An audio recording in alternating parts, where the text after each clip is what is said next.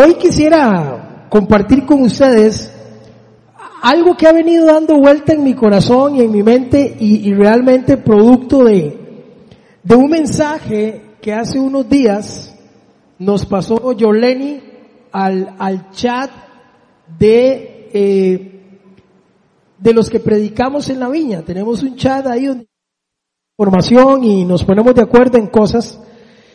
Y ella decía que sentía del Señor que los que estábamos en el grupo estábamos bajo ataque. Curiosamente, diciendo ella esto y todos caemos en diferentes situaciones complicadas, confirmando una vez más que eso es cierto, que estamos en una guerra, que esto no es un juego, que esto es, es de estar alertas 24-7. Yo lo he dicho muchas veces y lo repito hoy una vez más. Nuestro enemigo, el diablo, es cualquier cosa. Un charlatán, un payaso, un mentiroso, un engañador. Y usted podrá encontrar una serie de calificativos hacia él. Pero el que no le calza nunca es vagabundo. Ese no le calza. Él trabaja 24/7 para cumplir su misión que es destruirlo a usted y destruirme a mí. Y en eso no descansa, no claudica, no vuelca el rótulo, no se toma días libres, no tiene days off, ni tiene holidays. E-, él no lo hace. Él está pendiente y atento a eso. Y hoy quisiera hablar un poco de eso. Hoy el tema de la, de la charla se llama nuestro enemigo el diablo. Y no, y es raro predicar de eso porque nosotros venimos a predicar de Cristo. Pero, pero para mí es importante que todos entendamos que verdaderamente tenemos un enemigo y que ese enemigo tiene una misión y la tiene clarita. Él la tiene clara. Quizás a veces lo que no lo tenemos tan claro somos nosotros mismos, como creyentes, como personas que tratamos de crecer en Cristo, pero Él lo tiene clarísimo. Dice el libro de Juan que Él tiene un triple propósito con nosotros y es el robo, la muerte y la destrucción. Juan 10.10 10 dice que Él, el enemigo, el ladrón, vino a matar, vino a robar y vino a destruir. Vea lo que dice ahí. El ladrón no viene nada más que, me encanta.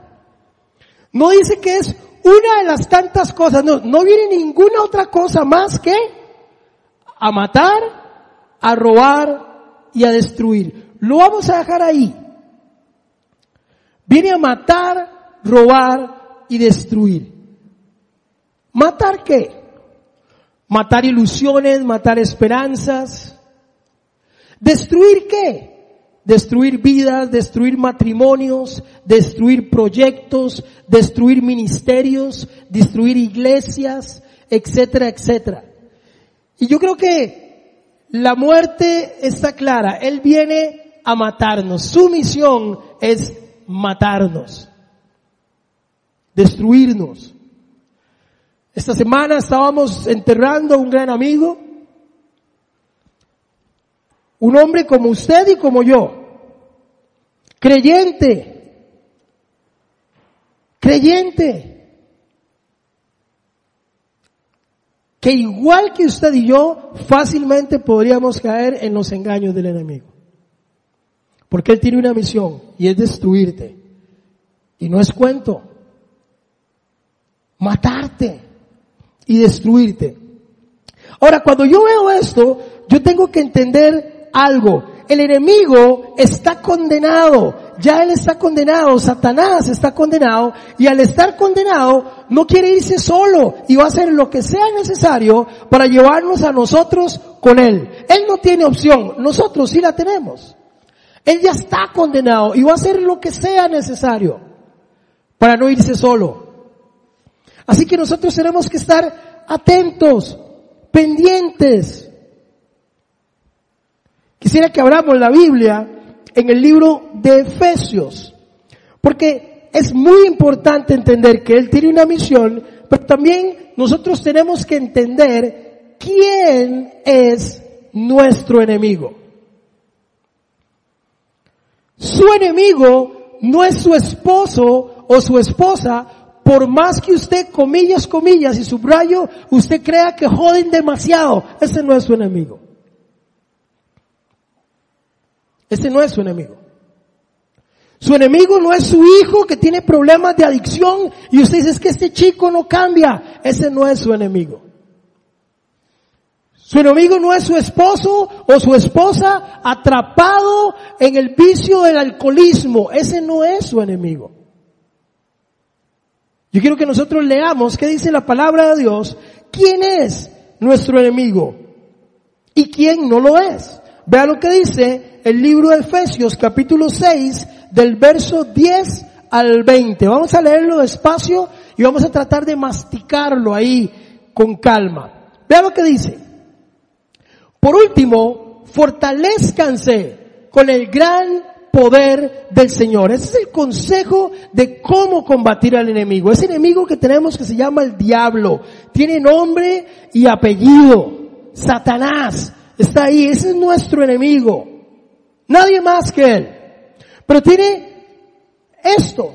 Por último, ¿cómo lo enfrentamos? Fortalezcanse con el gran poder del Señor. ¿Sabe qué está diciendo esto? Que en nuestro poder es imposible. Que en nuestras fuerzas es imposible. Que en nuestro intelecto, que en nuestro alcance económico es imposible. Que en nuestras habilidades humanas o y talentos adquiridos es imposible. Solo en las fuerzas del Señor es posible. Y entonces dice, por último, fortalezcase en el gran poder del Señor. Pónganse toda la armadura de Dios para que puedan enfrentar las artimañas del diablo. Y me encanta la palabra artimañas. ¿A qué le suena esa palabra? ¿Le, suena trampa? ¿Le suena mentira? ¿Le suena engaño? ¿A qué le suena? Perdón, quiero escucharlos. ¿Sí? ¿A qué más? Engaño. ¿A qué más? Sucio, mentira, traición. Esas son cualidades de alguien en que podamos confiar. ¿Verdad que no? Pero entonces, ¿cómo a veces cuando el enemigo está soplándonos al oído cosas malas, le hacemos caso? No es alguien de quien confiar. Y aún así caemos en sus engaños. ¿Qué importa? Usted es un negro guapo. Y la doña suya jode mucho a veces. Que lo vean por ahí. Póngase firme. No. No. Y uno empieza a verse al espejo y uno dice, mira, si es cierto. El espejo no miente, el negrito no es guapo. Es buena gente, pero no es guapo. Pero el enemigo te empieza a endulzar y usted le empieza a creer, déjeme decirle algo, no es alguien de quien fiarse. No es alguien de quien fiarse, porque su estrategia son las artimañas, son las mentiras, es lo sucio, es el engaño, es todos los calificativos que ustedes acaban de mencionar. Porque nuestra lucha, y me encanta esto, no es contra seres humanos, no es contra la adicción de su hijo, no es contra su, su jefe déspota, no es contra su esposo o contra su esposa, no es contra el vecino que pone el reggaetón a la medianoche, no es con él. Nuestro enemigo, nuestra batalla, nuestra lucha, no es, no es contra seres humanos, sino contra poderes, contra autoridades, contra potestades que dominan este mundo de tinieblas. Y déjeme decirle algo, nosotros hablamos de, de quién es el rey o el Señor de este mundo. Y por supuesto, nosotros hablamos de un Jesucristo, pero la verdad es que este mundo le pertenece a Satanás. Por eso la palabra de Dios dice que nosotros no somos de este mundo y que nos espera algo mejor allá. Lo que tenemos es que aprender a vivir en este mundo que le pertenece a Él, le fue cedido a Él. Y nuestra guerra es contra esas potestades, seguirle dando por favor. Contra fuerzas espirituales malignas en las regiones celestiales. Por lo tanto, cada vez que usted oiga esta palabra, deténgase. Porque lo que está diciendo, debido a lo anterior, because of, por esto que acabo de decir, presten atención. Entonces dice, por tanto, pónganse toda la armadura de Dios para que cuando llegue el día malo puedan resistir hasta el fin con firmeza. Subraye la palabra fin. Porque eso no se trata de, llevar palo y llevar palo y llevar palo hasta que tomemos una mala decisión. Se trata de estar firmes hasta el final. Firmes. Por lo tanto tenemos que ponernos la armadura. Y me encanta porque la descripción de armadura que viene ahí está tomada de ese tiempo. Mire, la armadura que grafica esto es la armadura romana, el prototipo del soldado universal. En ese tiempo hablar de la armadura romana era, era, el, romano era el, el prototipo del soldado perfecto. Habían conquistado el mundo entero conocido. Las estrategias romanas eran bien sabidas. Era, era, era el ejército temido por todos. Entonces, decir, un soldado romano era decir, el más equipado, el más preparado, el más curtido, era como decir un SEAL del, del, del Army de los Estados Unidos. Es decir, con, con vista nocturna, etcétera. En aquel tiempo era el equivalente a eso. Esa armadura era lo mejor de lo mejor de lo mejor. Y vea lo que dice. Así que, manténganse firmes, ceñidos con el cinturón de la verdad. Decía mi papá una frase que no es muy evangélica. Pero él decía que cuando nosotros mentimos, tarde o temprano nos terminamos pelando las posaderas. Voy a decirlo para que suene bonito. Terminamos pelándonos los glúteos. Y me llama la atención porque él decía que siempre que mentimos, tarde o temprano nos pelamos el trasero. Y aquí está diciendo, no quiere pelarse el trasero, no mienta y ciñase los pantalones con la verdad. Así no se va a pelar el trasero. Cíñase, dice, con el cinturón de la verdad, ceñidos, firmes, sin vergüenza. Porque todos sabemos que la, la mentira tarde o temprano se descubre. Tarde o temprano nos, nos, nos deja mal parados, tarde o temprano.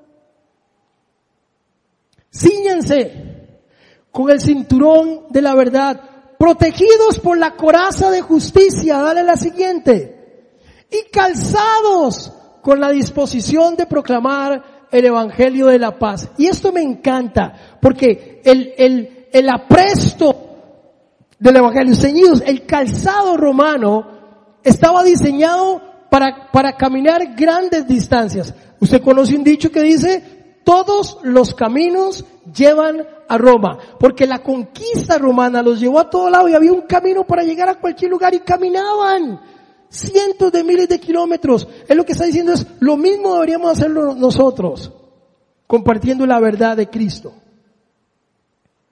Pero a veces tenemos compañeros en el trabajo que tenemos 20 años de trabajar en el mismo lugar de trabajo y no hemos compartido ni siquiera con ellos que vemos todos los días y que los tenemos a la par. Ni siquiera tenemos que caminar kilómetros para poder decirle a la persona que vemos todos los días que Cristo es una opción para él. No oigo muchos amenes. Además de todo esto, tomen el escudo de la fe por el cual pueden apagar las flechas encendidas del maligno. Y me encanta que el escudo se lo atribuyan a la fe. Porque esto, gente, es por fe. La certeza de lo que se espera, la convicción de lo que no se ve. No las mentiras que el enemigo dice, sino las promesas que Dios me dio. Eso es fe. Que Dios dice y prometió estar conmigo todos los días hasta el fin del tiempo. Que Él irá delante de mí como poderoso gigante. Que Él no ha visto a un hijo de Dios ni su descendencia que mendiguen pan. Nosotros tenemos que asirnos de esa fe y decir, hoy no hay, pero mañana habrá. Si no, entonces, ¿cómo lo logramos? Le abrimos el espacio al enemigo a que nos empiece a hablar al oído. Sus mentiras, sus triquiñuelas, sus engaños. Y tomen el casco de la salvación y la espada del Espíritu, que es la palabra de Dios. Y me encanta esto, gente, porque cuando habla del, del casco, cuando habla del yelmo, versión Reina Valera, está hablando de proteger una de las partes más sensibles de nuestro cuerpo. Y me encanta que se lo atribuya a la salvación. Que nosotros podamos perder la salvación aquí. Aquí. Aquí. Por lo tanto, quisiera que pudiésemos definir cuatro cosas y, cuatro peligros, cuatro, cuatro herramientas del enemigo y cuatro estrategias que nosotros podemos usar para librarnos de ellas. Pero sabe, ante esa realidad de la armadura y ante esa realidad de que el enemigo vino a matar, vino a robar y vino a destruir, yo creo que la iglesia está actuando de dos formas peligrosas. Es mi punto de vista y quiero compartirlo con ustedes. Creo que la iglesia está actuando de dos formas que son sumamente peligrosas. Número uno, ignorantes desapercibidos. Yo creo que la iglesia está actuando en ignorancia y desapercibidos. En otras palabras, escépticos. La iglesia se fue para el lado de los que, el diablo, eso no existe. El diablo no existe. No son varas raras de la gente, son cuentos. Y la otra, el otro lado, donde la iglesia también se ha ido, que creo que es igual de peligroso, es el lado de los, de los cazafantasmas obsesivos. Y entonces se cierra la puerta y reprendo a Satanás. No, no, cierre la ventana y verá que el viento no le cierra la puerta. Es gente que pasa viendo el diablo en todo lado. Es gente que le da más tributo y saca más tiempo para hablar del diablo que en honrar al rey de reyes y señor de señores. Es gente que le atribuye un montón de facultades al enemigo que él no tiene. Ojo, no estoy diciendo no estoy diciendo que los ministerios que tienen que ver con liberación no son reales. Claro que son reales. La Viña Oeste cree, cultiva, entrena y siembra en sus miembros esta disciplina de liberación, etcétera, pero de una forma equilibrada, una forma centrada, con capacitación, no con alardes. Porque hemos inventado un sincretismo religioso. Iba a una iglesia y hay un grupo de mujeres y me toca predicar y cuando yo entro están un grupo de mujeres, lo, creo que lo mencioné una vez aquí, todas con escobas, barriendo, barriendo y barriendo al diablo y sacando al diablo a escobazos de la iglesia. Y yo decía, Dios mío, ¿esto qué significa? Lo único que yo puedo decir es que esa iglesia quedó impecablemente limpia. Pero eso se llama, en teología, eso se llama animismo. Es cuando yo le doy poder a algo que no la tiene.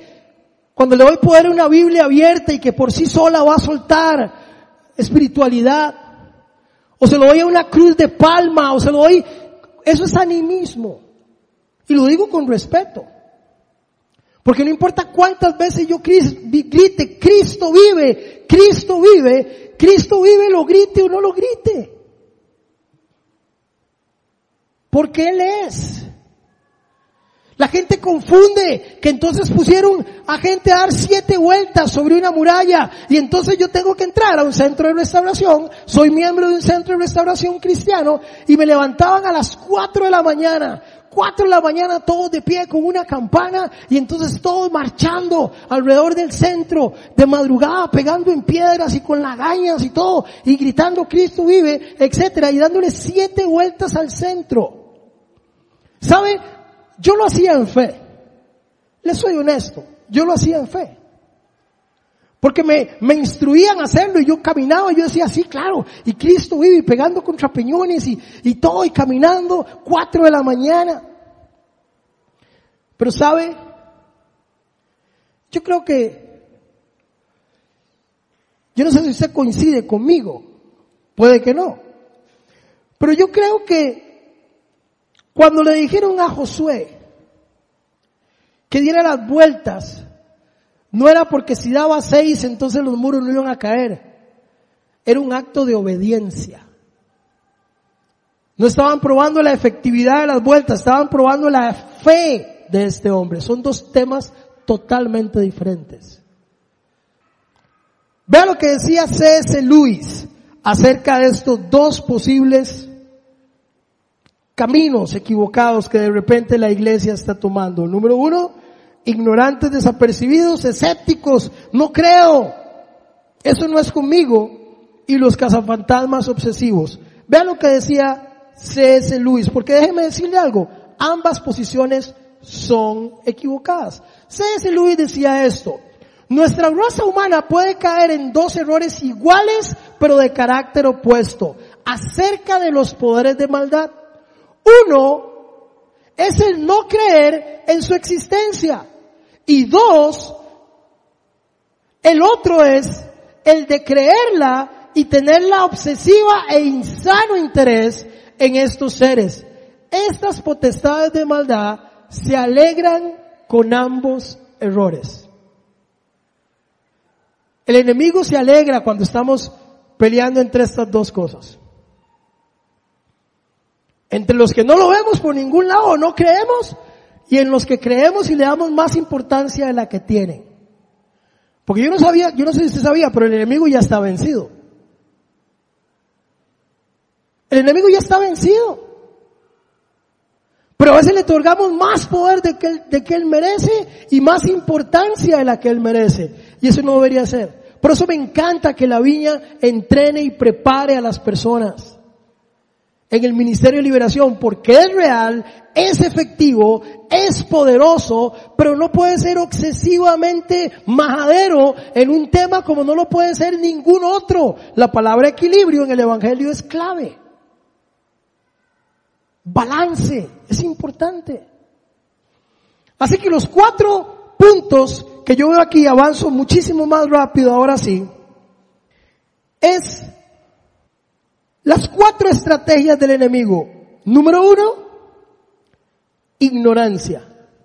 Él quiere mantenernos ignorantes. Vea lo que dice segunda de Corintios capítulo 2, verso 11. Para que Satanás no se aproveche de nosotros, pues no ignoramos sus, ¿se acuerda que había dicho él? ¿Cómo se? ¿Cuál era la palabra clave? Artimañas. Ve lo que dice, para que Satanás no se aproveche de nosotros, pues no ignoramos sus artimañas. Para eso es la enseñanza de hoy, para que usted no ignore sus artimañas. Él es un mentiroso. Él es un engañador. Él es un mentiroso y seguirá siendo mentiroso. Pero yo me pongo, a, alguien decía, el, el enemigo, ok Morris, no es vago, sí, pero no es creativo. Él usa las mismas estrategias siempre. Él no ha cambiado la estrategia con los matrimonios a través de la infidelidad. Él no ha, no ha cambiado la estrategia con el alcoholismo, encontrándolo como un escape, con las adicciones. Y yo hago la pregunta, ¿y para qué va a cambiar de estrategia si le sigue siendo efectiva? ¿Cuántos empresarios tenemos aquí? ¿Alguien cambiaría una estrategia comercial que lo está haciendo millonario? Que es 100% efectivo. Sería, cambiémosla por vara. ¿Para qué? ¿Para qué cambiar una estrategia que está siendo efectiva dos mil y resto de años después? La gente sigue tropezando con las mismas piedras, gente. Y es por esto. Porque algunos pretendemos seguir siendo ignorantes de las artimañas del enemigo. Cuando alguien ignora peligra. Porque nuestro enemigo saca ventaja. Entre más ignorante permanezca una persona, el enemigo se fortalece y se frota sus manos. Así que tenemos que tener cuidado, porque las siete vueltas, las siete vueltas no eran, no eran, no eran una receta mágica de cómo hacerlo, eran una lección de obediencia.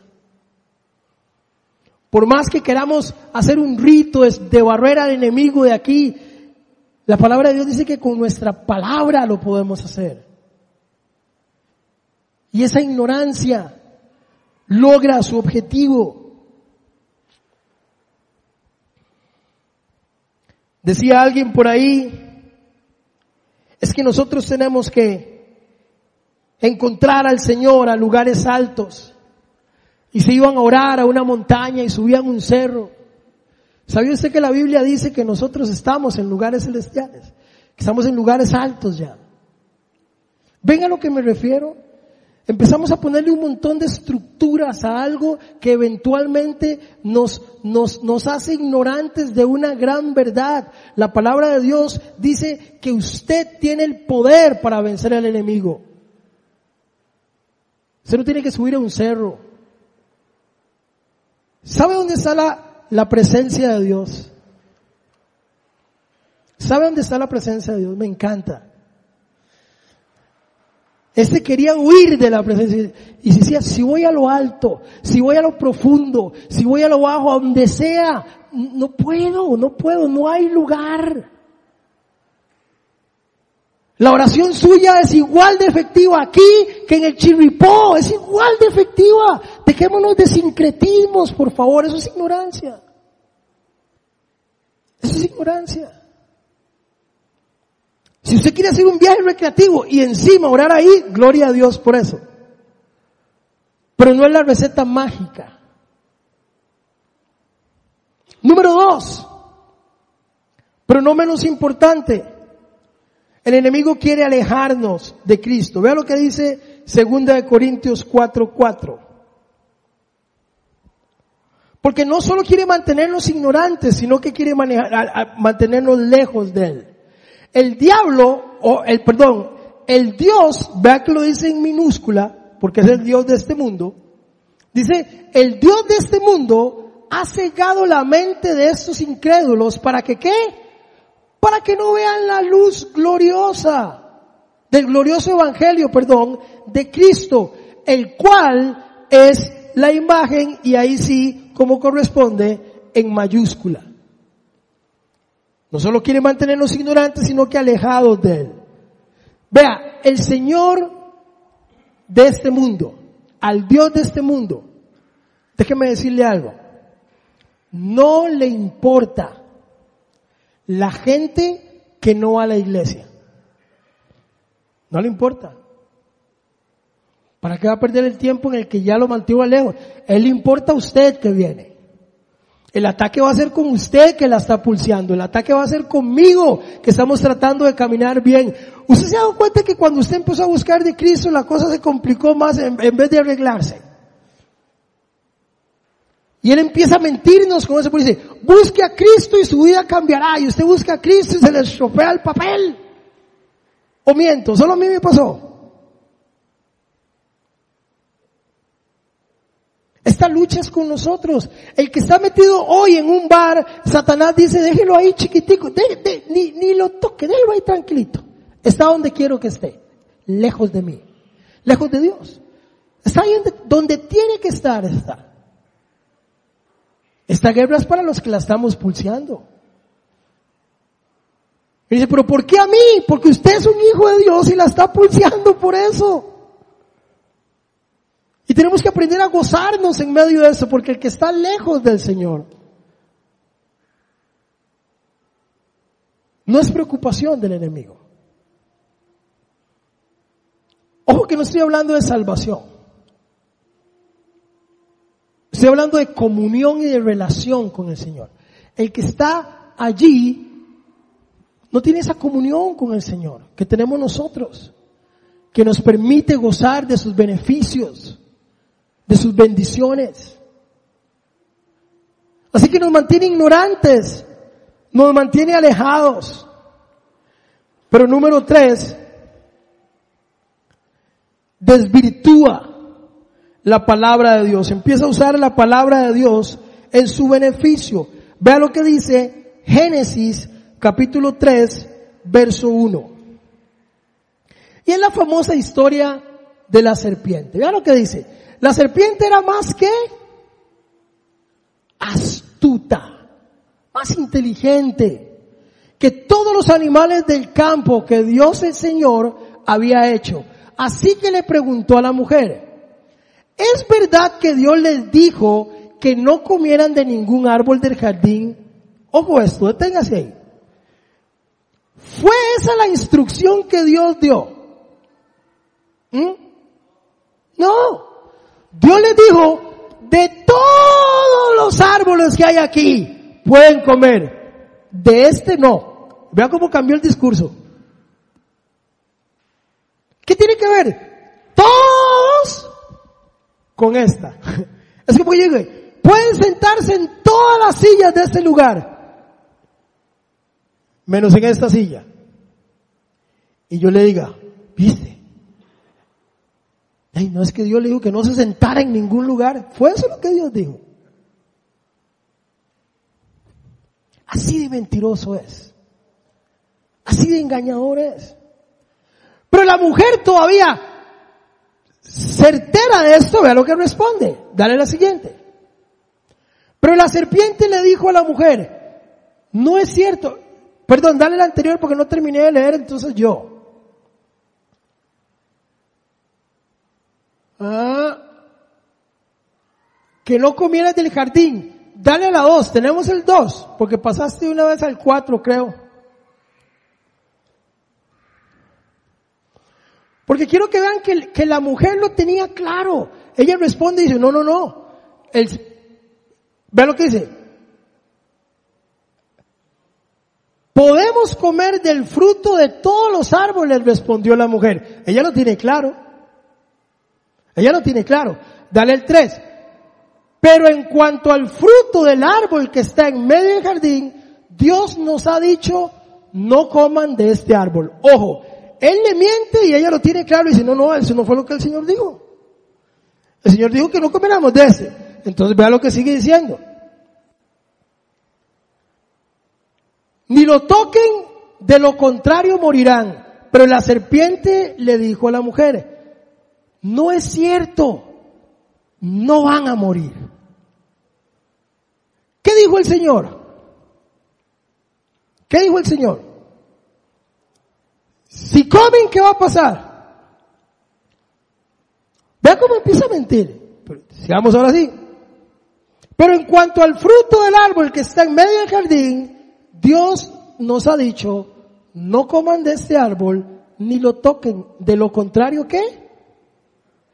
¿Y qué dice Satanás? Ay, ¿cómo se le ocurre a usted? Jamás va a creer usted eso. ¿Mm? Pero sabe, es fácil verlo ahí y decir uno, qué bárbaro, ¿verdad? Adán. Nosotros somos igualititos. El Señor dice que Él proveerá todas nuestras necesidades y ahí está usted y yo metidos en la cama. Ojo, yo metido en la cama, deprimido, diciendo, pobrecito yo. Y creyéndole al enemigo lo que me dice. Sus artimañas. No solo nos quiere ignorantes, sino nos quiere lejos de Dios. Pero también quiere desvirtuar su palabra. Porque déjeme decirle algo. El enemigo, otra de las habilidades que tiene, o cualidades, si lo quiere ver así, es que él conoce la palabra de Dios. Vea lo que dice Lucas capítulo 4, verso 9. El diablo lo llevó a un lugar, lo llevó luego a Jerusalén e hizo que se pusiera de pie en la parte más alta del templo y le dijo, si eres el hijo de Dios, tírate de aquí.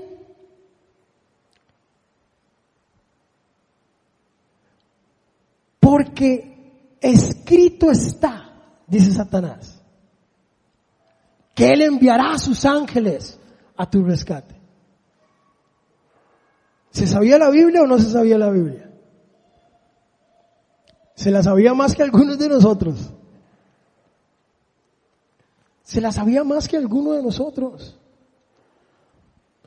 El enemigo desvirtúa la palabra porque él la conoce, porque él la domina, porque él la maneja. Y número cuatro, de estrategias del enemigo, y salgo a esto más rápido porque me cansa hablar de él, quiero hablar del Señor, es un oportunista. Él es un oportunista. Es un oportunista. ¿Sabe? Dice que él viene como león rugiente. Me llama la atención porque dice, dice, no dice, él es un león rugiente. ¿Sabe cómo dice? Viene como versión china. No es original. ¿Y sabe por qué no podía decir que viene como león? Porque la palabra de Dios, que él también conoce, dice que el león de Judá es solo uno. Esa es la versión china. Viene como león rugiente, viendo a quién devorar. Viendo a quién devorar. ¿Sabe? Me encanta porque lo hemos hablado en el pasado. Un león, un león no, no es el más hábil de todos los animales del campo. De hecho, su atributo del rey de la selva lo tiene por otras cosas, pero no por su, por sus capacidades necesariamente. Un león no caza por naturaleza. ¿Sabe quién son las que cazan? Las leonas. Porque el león se pega un carrerón de 50 metros y queda panza para arriba ahogado por su peso, no tiene la ¿Sabe cuáles son las víctimas principales del león? Las que se salen de la manada, las que embosca y las débiles enfermas. Un león no puede cazar a un antílope saludable, no puede. Así que escoge al renco y a ese sí. Al más chiquitito, al cansado, al débil. Porque es un oportunista. Porque no tiene la capacidad de hacerlo con sus propias fuerzas. Yo creo que nosotros tenemos que entender varias cosas. Dios nos dio poder a nosotros para poder vencer estas estrategias del enemigo. Porque la palabra de Dios dice que nosotros no necesitamos expertos. Yo creo que la ignorancia ha, generado expertos. Y déjeme decir esto con mucho cuidado. Pareciera que hay una, hay una, hay una rama de expertos en manejar temas de este tipo. Y por supuesto que hay gente entrenada, por supuesto que necesitamos entrenar personas, por supuesto que usted necesita venir y capacitarse para entender que usted puede trabajar todos los asuntos de guerra espiritual, de ministración, de liberación, por supuesto para eso hay cursos, etcétera. Lo que usted no necesita es un experto que lo haga por usted. Porque lo que se ha generado son expertos. Entonces está aquella mujer que llama a la iglesia a decirle al pastor que por favor, que se acaba de cambiar de casa y que le urge que el pastor venga a orar porque ella siente cosas raras en la casa. Eso me lo cuenta un amigo pastor. Y él dice que claro, e-, él, oye la llamada e inmediatamente le dice, sí, claro, con mucho gusto, hermana, voy para allá, es, es, es parte, ¿verdad? Y cuando él iba a ponerse la, la sueta y todo por ahí en la casa, dice que el Espíritu Santo le habló a él, a su corazón. Y le dijo con estas palabras, ¿usted de qué juega? De cazafantasmas. Dice que sí, que eso lo dijo el Espíritu Santo. Y él, él quería codificar eso con respeto. Entonces él dice que, que toma un tiempo para orar. Y él le dice, si tú quieres acompañar a esa mujer en oración, hágalo. Pero primero tome el teléfono y explíquele a ella que la palabra de Dios le dice que ella tiene el poder para hacerlo y que ella puede hacerlo porque si no va a ser dependiente de expertos que lo hagan siempre por ella. ¿Entienden el punto? Lo uno no niega lo otro. Lo que él estaba entendiendo es que al final hacemos personas dependientes de que alguien más vaya a hacer lo que la Biblia los ha habilitado a ellos para hacer. Porque la Biblia dice que donde nosotros pongamos los pies, eso será nuestro y lo podemos reclamar como hijos de Dios. Y que esta guerra la lucho yo, no tengo que traer a alguien que la luche conmigo. Puedo pedir compañía, por supuesto, pero hay guerras que nos toca lidiar a nosotros. Hay luchas que tenemos que dar nosotros. Me decía una hermana ahí, ay, ¿usted puede orar por mi hijo? Claro que sí. Pero créame que no va a haber más fe y más corazón de una madre orando por su propio hijo. ¿Cierto? No necesita expertos que lo hagan por ella. Puede pedir amigos que la apoyen en oración y que la acompañen en oración, pero ella tiene que entender que ella tiene el poder para orar por sanidad, por su hijo. Pero también tiene la responsabilidad de capacitarse en eso. Porque acuérdense que estamos hablando de la ignorancia también. ¿Están conmigo? Muy bien. Así que de nuevo, que no quedemos expertos, que entendamos que cada uno de nosotros ha sido habilitado y capacitado para hacerlo. Es lo que Dios quiere. Porque habrán oportunidades, amigos y amigas, hermanos, en que te encontraremos con el apoyo de hermanos que estarán ahí, que sé que tomamos el teléfono y van a estar ahí con nosotros. Habrán oportunidades en que son guerras que tenemos que luchar nosotros. Por distancia, por situación, por lo que sea, habrá momentos en que nos toca a nosotros. Y esto no es un juego. No lo es. No lo es. Mi esposa y yo tuvimos la experiencia más escalofriante de nuestras vidas en este tema. Y aquí está mi esposa que no me deja mentir. Literalmente vivimos un poltergeist en mi casa. Yo creo que yo se lo había contado en algún momento a Ronald. Una lucha espiritual. Una lucha espiritual estaba durmiendo y sentía que me empezaron a ahorcar. Y mi esposa me despierta y entonces yo le cuento en el que estaba soñando que me estaban ahorcando y que yo no podía hablar. Al rato me vuelvo a acostar y estoy que hacía los pies así todo y Luz me decía ya se volvió a dormir. Entonces ella me vuelve a ver y yo estoy con los ojos abiertos y estoy con la misma sensación de que me están ahorcando y literalmente me están ahorcando.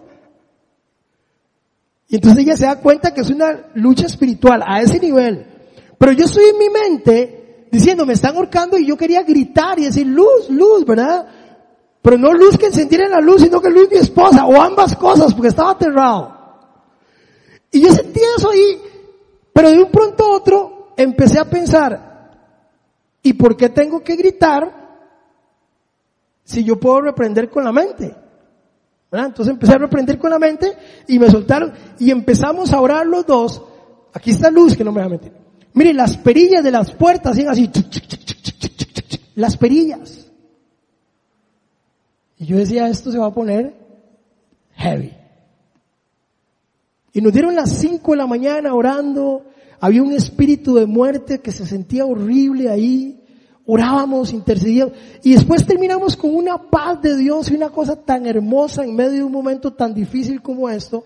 Pero sabe, hay momentos en que tenemos que enfrentarlo nosotros porque no está una congregación ahí apoyándonos y haciéndonos hurra. Hay veces que hay que hacerlo, nosotros.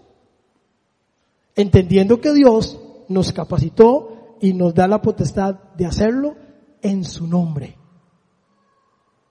En su nombre entendemos que podemos obtener la victoria.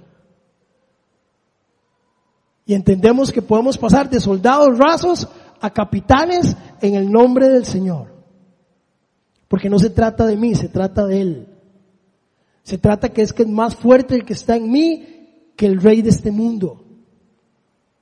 De eso se trata. Y termino, termino con cómo hacerle frente a esto rápidamente. ¿Cómo hacerle frente a las acechanzas del enemigo, a las cuatro mentiras del enemigo que acabamos de ver? La primera definitivamente, definitivamente, tiene que ver con creer en Jesús, hacer a Jesús dueño y señor de nuestra vida, que Él sea el centro de nuestra vida. Cada día que sea más Él en nosotros y menos de mí. Porque la palabra de Dios dice que Jesús es verdad. Vea lo que dice Juan 14, 6. Yo soy el camino, la verdad y la vida, le contestó Jesús. Nadie llega al Padre si no es por mí. El Señor es justicia. Acuérdense que hablamos del, del, del de la pres, del cinto de la verdad, del apresto del evangelio, de la justicia. ¿Ve lo que dice? Él es justicia, Romanos 5.1. Y no solo esto, sino que también nos regocijamos, nos regocijamos en Dios por nuestro Señor Jesucristo, pues gracias a Él ya hemos recibido la reconciliación con el Padre. Él es, Él es justicia, Él nos reconcilió, Nuestros pecados pasaron de, y ahora somos adoptados, somos hijos. Podemos proclamar las buenas nuevas. Tenemos que ser gente de fe porque hablamos de un, de un escudo de la fe. Ve lo que dice Hebreos 12.2. Fijemos la mirada en Jesús, el iniciador y perfeccionador de nuestra fe, quien por el gozo que le esperaba soportó la cruz, menospreciando la vergüenza que ella significaba y ahora está sentado a la derecha del trono de Dios. Yo le voy a decir algo, si el mismo Señor se mantuvo firme y soportó todo lo oprobio y hoy está sentado a la diestra del Padre, él mismo dice que si nosotros nos ponemos la armadura y vencemos al enemigo, al final estaremos de pie. Al final venceremos. Esto no es fácil. Esto no es fácil. Pero me encanta cuando entendemos que ya hay una guerra ganada. Creo que les he contado la historia de este, del teniente Onada, era un teniente del, del ejército japonés, que es capturado años después de que terminó la Segunda Guerra Mundial. Ellos están haciendo guerra de guerrillas en las islas que están ahí en, la guerra de Japón. Ellos están haciendo guerra de guerrillas, están metidos en la jungla, en la montaña. Vean qué interesante. Hay un grupo de ellos que se escondieron tanto, tanto, tanto, que terminó la guerra y ellos no se dieron cuenta. Sí. Y léalo en Google, es real. Y terminó la guerra y ellos no se habían dado cuenta. Y seguían ellos en pie de guerra cuando ya todo el mundo estaba en paz. Ellos seguían en pie de guerra y peleando y escondidos y seguro se veían entre ellos mismos y se escondían y decían ahí están, eran los mismos. No sé cómo hacían, pero pasaron años. Tanto que empezaron a morirse entre ellos. Al final quedó el teniente o nada. Y en una, en, en un viaje turístico, un grupo de turistas tomando fotos lo encuentran. Él todavía en guerra con el uniforme harapiento, etcétera. Lo rescatan, le cuentan que la guerra terminó años atrás. Hicieron un reportaje, se hizo famoso, etcétera. Y yo me pongo a pensar en algo. Qué increíble debe ser vivir en una guerra y pensar que sigo en una guerra y pensar que el enemigo está acechándome cuando la guerra ya fue ganada hace mucho tiempo. Déjeme decirle algo. La guerra fue ganada hace mucho tiempo cuando Jesucristo murió en la cruz. Ahora es cuestión de tiempo. Pero la guerra ya fue ganada. No sigamos viviendo como si, como si el enemigo tuviera poder sobre nosotros cuando la guerra ya fue ganada. Ya fue ganada por nosotros. Ya alguien la ganó por nosotros. Ya alguien hizo el sacrificio por nosotros. Por lo tanto, número dos, tengo que mantenerme alerta. Vea lo que dice el verso 18 del, de Efesios 6. Oren en el Espíritu en todo momento, con peticiones y ruego. Manténganse qué? No los escucho, manténganse en qué? ¿Qué es estar alerta? Manténganse alerta, despiertos, atentos, apercibidos, vigilantes, que no los agarren dormidos, manténganse alerta y perseveren en oración por todos los santos. Mire, déjeme decirle algo, el enemigo nos odia y nos quiere matar. Él no tiene tregua, él no tiene día libre, él no tiene holiday, él no descansa, 24/7 va a hacer su misión porque Él vino a matar, a robar y a destruir. Vean lo que dice Lucas capítulo 4 verso 13. Así de bandido es. Después de que Jesús está en el desierto y el enemigo lo empieza a tentar y lo empieza a tentar y Jesús con la Biblia en mano le empieza a decir, Escrito está, escrito está, escrito está, escrito está. Vea lo que hace el enemigo en el verso 13. Dice, así que el diablo, habiendo agotado todo recurso de tentación, lo dejó hasta cuándo? ¿Hasta cuándo? Para siempre y por los siglos de los siglos. Hasta la siguiente oportunidad. Cada vez que vencemos una batalla con el enemigo no hemos ganado la guerra necesariamente. Él va y replantea la estrategia para volver a caer sobre nosotros. Por eso tenemos que estar alertas. Cuando nos mantenemos firmes, Él sabe que por ahí no pudo y se retira por un corto tiempo, pero siempre va a buscar por dónde entrar de nuevo hasta la siguiente oportunidad. Y ojo, ¿de quién estaban hablando? De Jesús. De Jesús. Él dice, no pude con Jesús esta vez, pero espérese la próxima. ¿Cuánto más a nosotros? Número tres. Necesitamos tener un conocimiento estricto de la palabra. Siempre lo he dicho y no me cansaré. Gente, nosotros no podemos ser cristianos sin Cristo. Y el problema es que hay cristianos sin Cristo. Nuestra relación con el Señor se construye y se crea a través del conocimiento y el crecimiento de la palabra de Dios. ¿Cómo podemos defendernos de los dardos del enemigo si no conocemos la palabra? Me encanta cuando el Señor le decía, escrito está. Si usted no sabe qué le va a decir, bueno, eso va a poner cómo era. Alguien me había dicho que la Biblia decía algo como esto. Eso es lo que va a decir. Es su responsabilidad y es la mía manejar el conocimiento de la palabra para podernos defender, para poder inclusive yo mismo entender que hay cosas que están escritas a mi favor, que hay cosas que la Biblia dice que están para que yo las crea y me las tome de ahí. ¿Cómo es posible que le sigamos creyendo al enemigo que no servimos para nada, que usted es un perdedor, que usted no es esto, que usted lo otro? Y no creemos cuando el Señor dice que somos nación santa, que somos pueblo adquirido por Él, que somos real sacerdocio, que nos ama como nadie nos ha amado. Esas palabras, ¿cómo las vamos a hacer nuestras si no las conocemos? Así que oímos lo que el enemigo nos dice y le hacemos más caso a Él, a sus artimañas y a sus engaños. Le cuento algo que podría ser una broma, pero no lo es. Pero ejemplifica esto. Hace algunos años había una revista que se llamaba Memín. Yo se los he contado.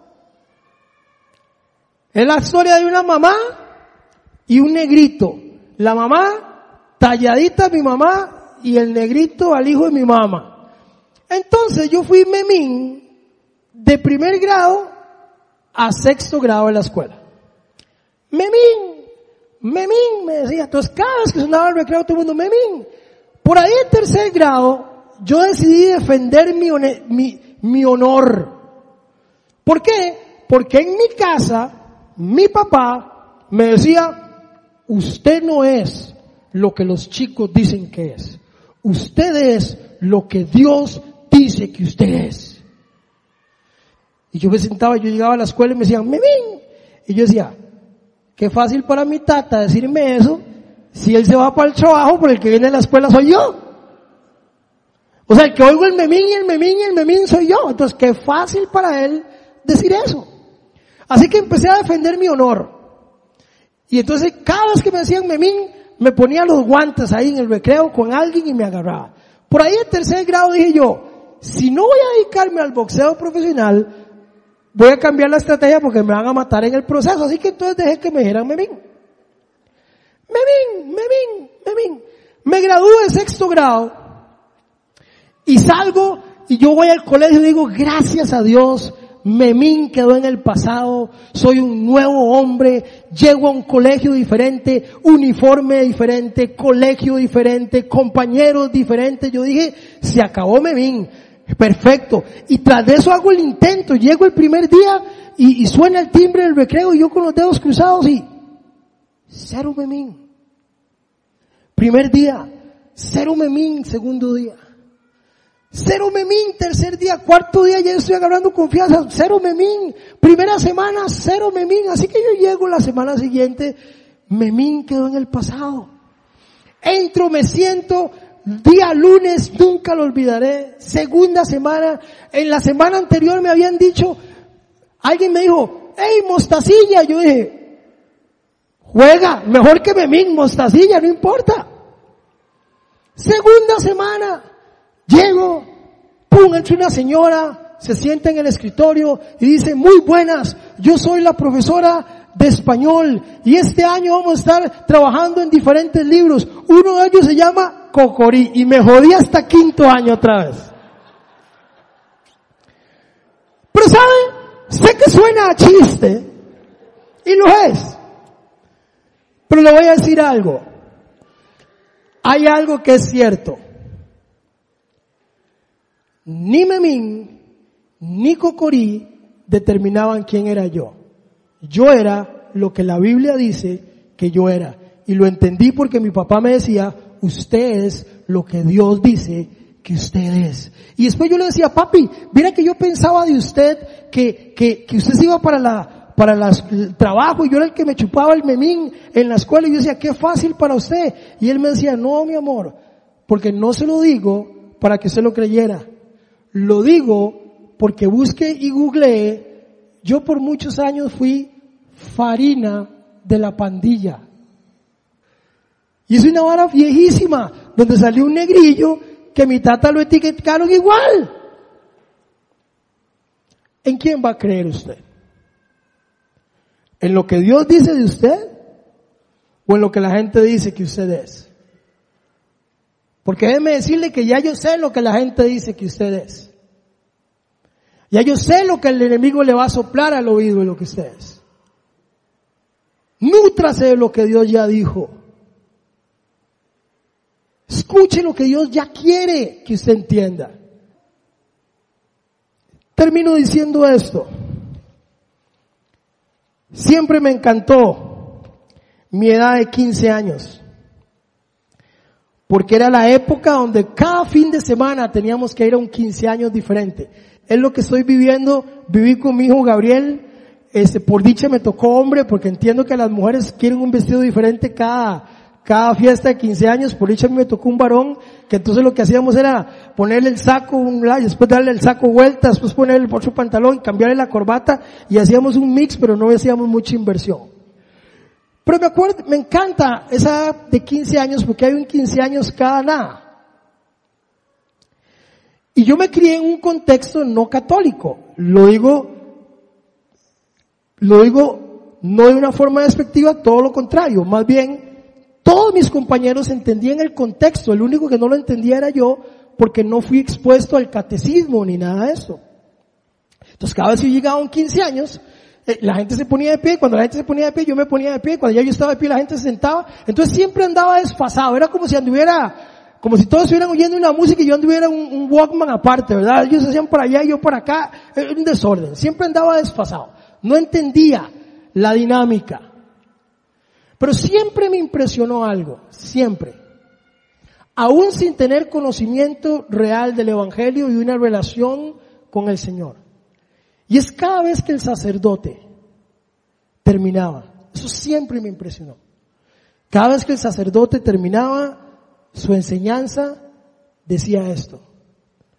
Esto es palabra de Dios. Y la gente toda sigue diciendo, Señor, háblame. Ya Dios está hablando por todo lado. Lo que necesitamos es escuchar.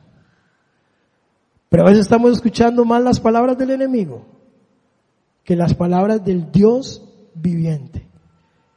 A veces estamos escuchando más artimañas que palabras de poder de parte de Dios. ¿A quién quieres escuchar? Porque nuestro enemigo, el diablo, está vencido.